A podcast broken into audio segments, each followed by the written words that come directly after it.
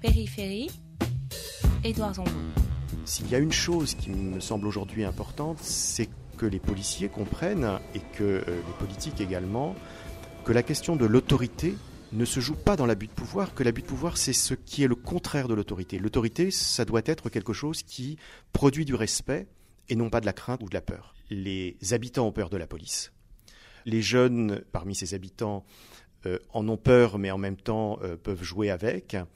Les, euh, les, policiers, je crois, contrairement à ce qu'on dit euh, souvent, euh, je n'ai jamais trouvé de policiers qui avaient peur. Et, ceux avec lesquels je travaillais dans la brigade anticriminalité, lorsque des événements nous appelaient et que, par exemple, on avait appris qu'un coup de feu avait été tiré quelque part, ça n'était jamais la peur qui était au cœur de leurs émotions, c'était l'excitation d'aller sur une scène où il allait se passer quelque chose, ce qui est compréhensible compte tenu de l'ennui euh, qui est euh, la caractéristique principale euh, de l'intervention en banlieue des patrouilles.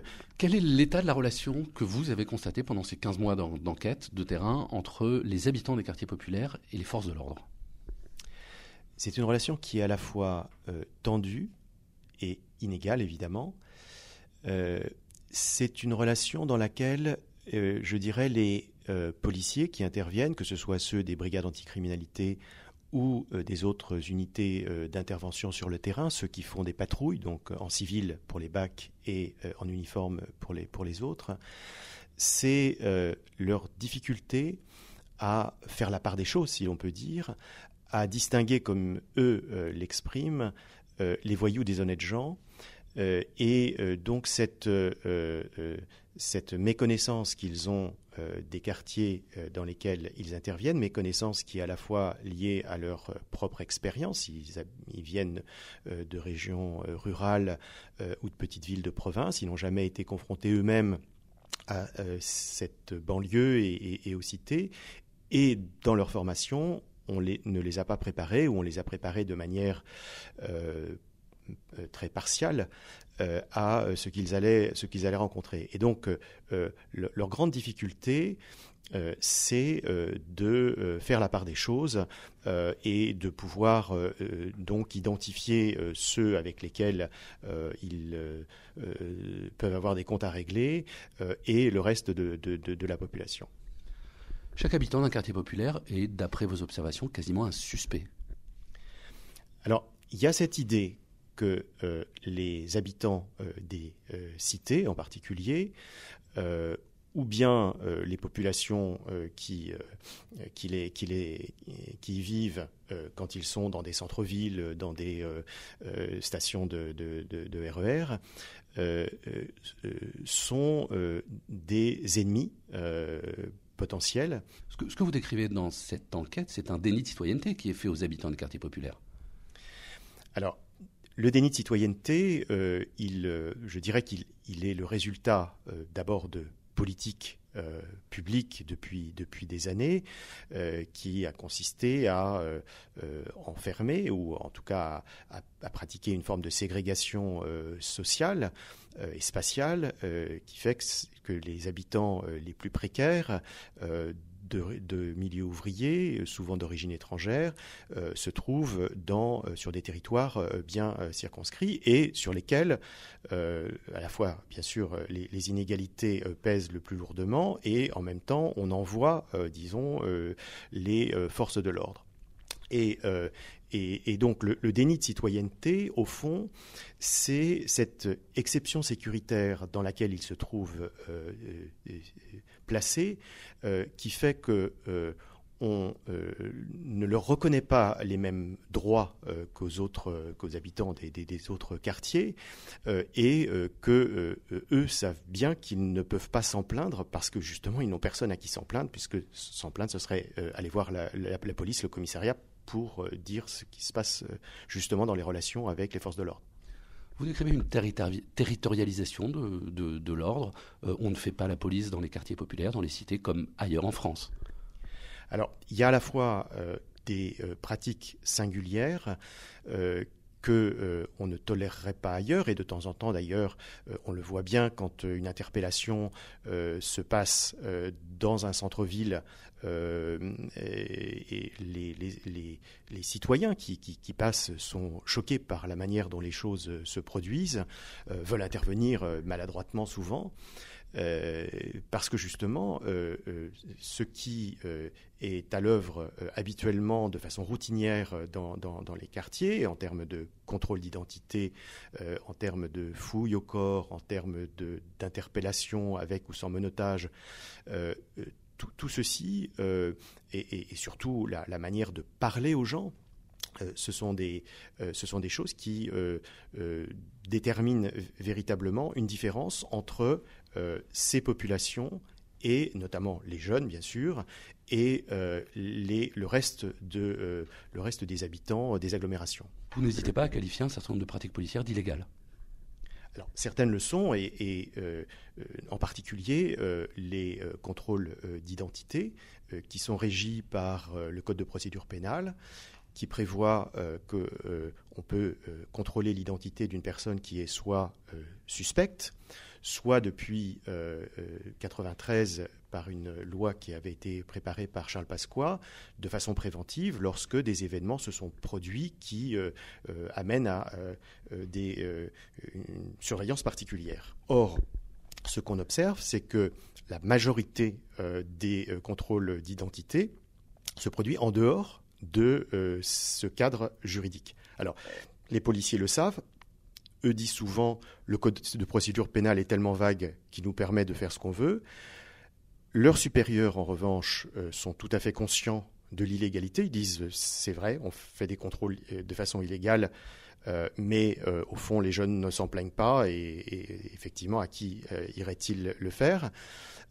Et, du coup, on laisse se, reproduire quelque chose qui est en marge de la loi, de la part de ceux qui sont censés euh, mettre en œuvre euh, la loi, euh, et sans qu'il y ait possibilité de recours. Et, donc, c'est là une double injustice, puisqu'il y a à la fois l'injustice de ne pas être traité comme les autres sur le plan légal, et en même temps de ne pas pouvoir s'en plaindre ou y recourir. Ce que vous décrivez, c'est des pratiques discriminatoires dans la police, tout simplement. Alors, la discrimination, pendant longtemps, on l'a nié dans la police, et euh, les, euh, les, constats euh, de contrôle au faciès, par exemple, ont été sanctionnés, non, pas les, non pas les contrôles, mais les constats. le syndicat de la magistrature, par exemple, a été l'objet d'une action en justice parce que justement elle mentionnait ces, ces, contrôles. Aujourd'hui, il est démontré qu'ils existent. Des études statistiques l'ont établi de façon indiscutable. Euh, ce, qui, euh, ce qui est aujourd'hui euh, dit, c'est qu'il s'agit de ce que les économistes ou les sociologues appellent de la discrimination statistique. Autrement dit, on va effectivement discriminer, donc contrôler plus certains, groupes en fonction, ou certaines personnes en fonction de leur couleur de peau, de leur, apparence physique. Euh, mais parce que on sait que c'est parmi eux qu'on aura le plus de chances de trouver ce qu'on cherche, euh, notamment des étrangers en situation irrégulière et euh, des usagers de drogue. C'est donc ce qu'on appelle une discrimination statistique, qui est une façon un peu neutralisée de présenter les choses. Ce que j'essaie de, montrer à travers les observations que j'ai faites, c'est que certes, il y a cette discrimination statistique, qui n'en est pas moins une discrimination, mais qu'elle s'accompagne de la discrimination la plus banale et la plus classique, à savoir une discrimination euh, raciste également, euh, de préjugés, euh, et la manière de... Il ne s'agit pas simplement de dire que les gens sont contrôlés plus souvent, mais aussi de montrer que lorsqu'ils le sont, ils le sont de façon qui est différente et qui est plus brutale, plus, plus dure dans, le, dans, les, dans les mots, dans les insultes parfois, et des insultes parfois à caractère, à caractère racial ou raciste. et donc, il, y a, il, y a des choses. Alors, tous les policiers, évidemment, ne se comportent pas de, de, de, de cette façon. il me semble qu'il y a néanmoins dans euh, ces polices d'intervention et compte tenu de la manière dont elles ont été formées et préparées à aller sur le terrain, il y a une, tendance lourde euh, à ce que ces pratiques soient tout à fait banalisées et tolérées. Périphérie. Périphérie.fr Ce qui caractérise la police française, c'est d'être une police nationale, républicaine, au service de l'État et non de la population. On peut imaginer qu'il s'agit là d'une d'une approche positive et intéressante puisqu'elle garantit en principe une neutralité et une égalité sur le, territoire, puisque c'est l'État et que c'est donc la, totalité euh, de la République. En réalité, on se rend compte euh, que notamment depuis euh, au cours de la dernière décennie, la politique de la police ne se fait plus au nom de l'État, elle ne se faisait déjà pas au nom de la population, elle ne se fait plus au nom de l'État, elle se fait au nom du gouvernement. Et, là, bien sûr, il y a ce glissement de. Ça que vous dites? Absolument. Et donc, euh, ce glissement euh, de être responsable vis-à-vis de l'État à être responsable vis-à-vis du gouvernement, euh, c'est quelque chose qui ne relève plus à ce moment-là des lois de la République et qui donne un statut tout à fait singulier à cette politique, statut d'ailleurs que beaucoup de policiers commencent à trouver commencent à trouver embarrassant. Vous décrivez une police qui arrive dans les quartiers dans une logique d'affrontement. Comment est-ce que cette logique se crée chez les policiers? Bah, Toute cette construction qu'on leur a faite et qu'ils se sont faites eux-mêmes, euh, et d'ailleurs les médias jouent aussi un rôle dans cette, dans cette construction évidemment, euh, mais aussi les séries télévisées, mais aussi euh, les films policiers, les, les, conduisent à ce qu'ils décrivent souvent comme une logique de guerre, euh, qu'on voit d'ailleurs à l'œuvre, y compris euh, dans, les, euh, dans les déclarations des conseillers des ministres successifs, les références à la guerre d'Algérie, l'idée de militarisation de l'intervention dans les, dans les banlieues sur des incidents souvent mineurs. Et donc il y a cette, cet imaginaire de la guerre qui, qui n'est pas du tout euh, euh, en relation avec euh, la réalité qui est, il faut bien le dire, et pour tous ceux qui, vivent ou circulent en banlieue, une réalité qui est généralement extrêmement paisible, même s'il y a bien sûr de temps en temps des incidents et même s'il y a des, des, des, gens qui gênent leurs voisins, etc. mais en tout cas, on est bien loin de, cette, de cet imaginaire de la guerre dont euh, euh, que les politiques ont, euh, ont développé ces, ces, dernières années. Justement, votre livre est intitulé La force de l'ordre. De quel ordre s'agit-il? Alors bien sûr, là, on s'attend à ce que les forces de l'ordre soient, comme leur mission officielle le prévoit, orientées vers l'ordre public, le maintien de l'ordre. Or, l'ordre qui est maintenu euh, est beaucoup plus l'ordre social euh, que l'ordre public. Euh, et cet ordre public est lui-même d'ailleurs parfois menacé par les interventions de la police, et c'est ce que me confiaient certains représentants syndicaux ou, hauts fonctionnaires de, la sécurité publique, proches d'ailleurs du pouvoir actuel, c'est que souvent ces euh, brigades, pas toujours heureusement, mais souvent, euh, elles causaient plus de problèmes qu'elles n'en résolvaient. Est-ce qu'on peut parler d'une ghettoisation de la police de la même manière qu'on parle de la ghettoisation de certains quartiers? Est-ce qu'il y a une police pour les pauvres?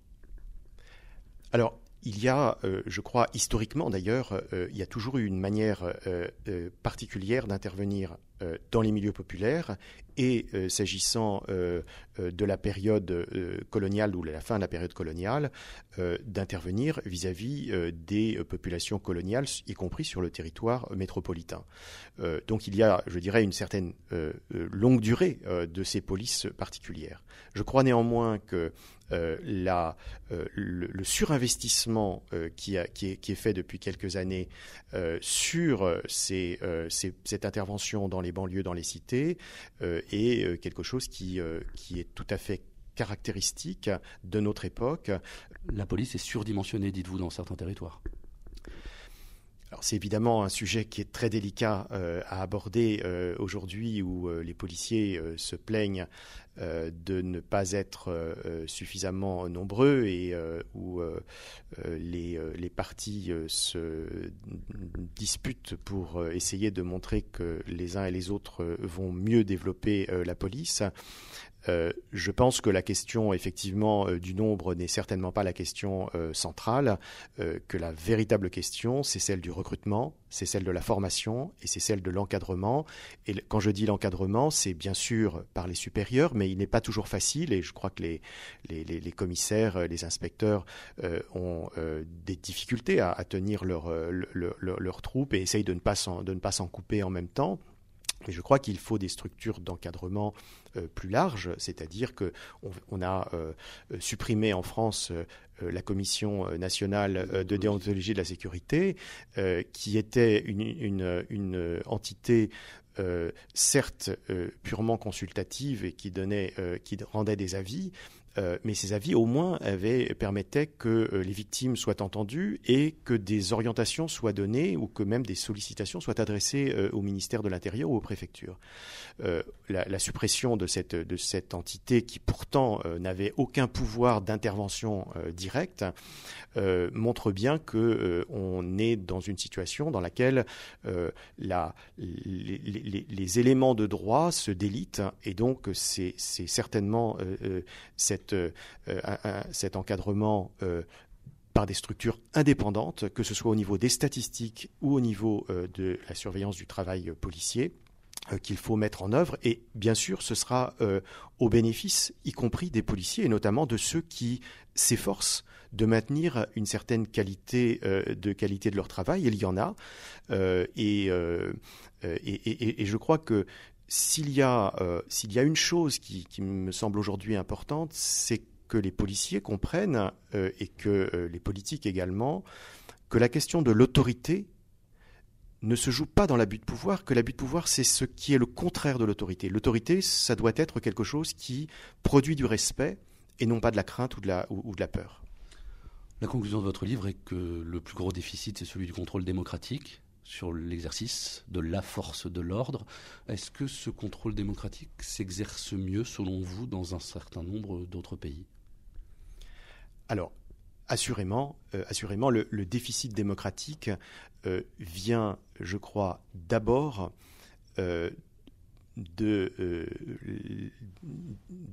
à la fois de l'exécutif et du législatif, évidemment aussi du judiciaire.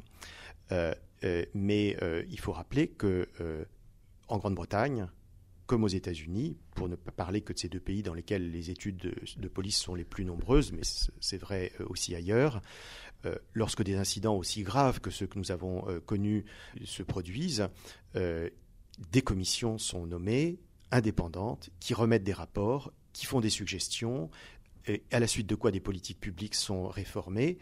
En France, ces affaires sont enterrées. Euh, il n'y a aucun contrôle euh, euh, démocratique de la part des institutions sur ces, sur ces pratiques. Et là, encore une fois, la, dernière qui existait, c'était cette commission nationale de déontologie de la sécurité. Elle a disparu.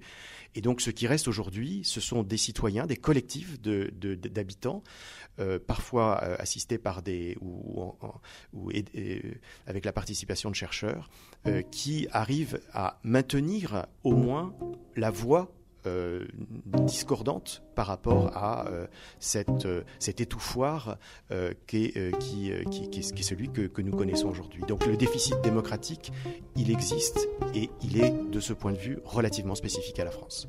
Est-ce que vous avez l'impression de mener une charge contre la police? Absolument pas. J'espère je, que le travail que, que j'ai conduit, qui le, livre essaie d'en rendre compte, euh, est un travail d'observation rapprochée. Il s'agit d'une ethnographie, donc d'une observation, donc d'un travail d'enquête et donc euh, de quelque chose qu'il s'agit de restituer euh, à un public large, y compris des policiers. Je, je crois que nous avons besoin d'une police, nous avons besoin d'une police qui soit respectée et respectable, que là où elle ne l'est pas, il est très important que des chercheurs puissent le dire et que euh, des citoyens euh, et des politiques puissent se saisir.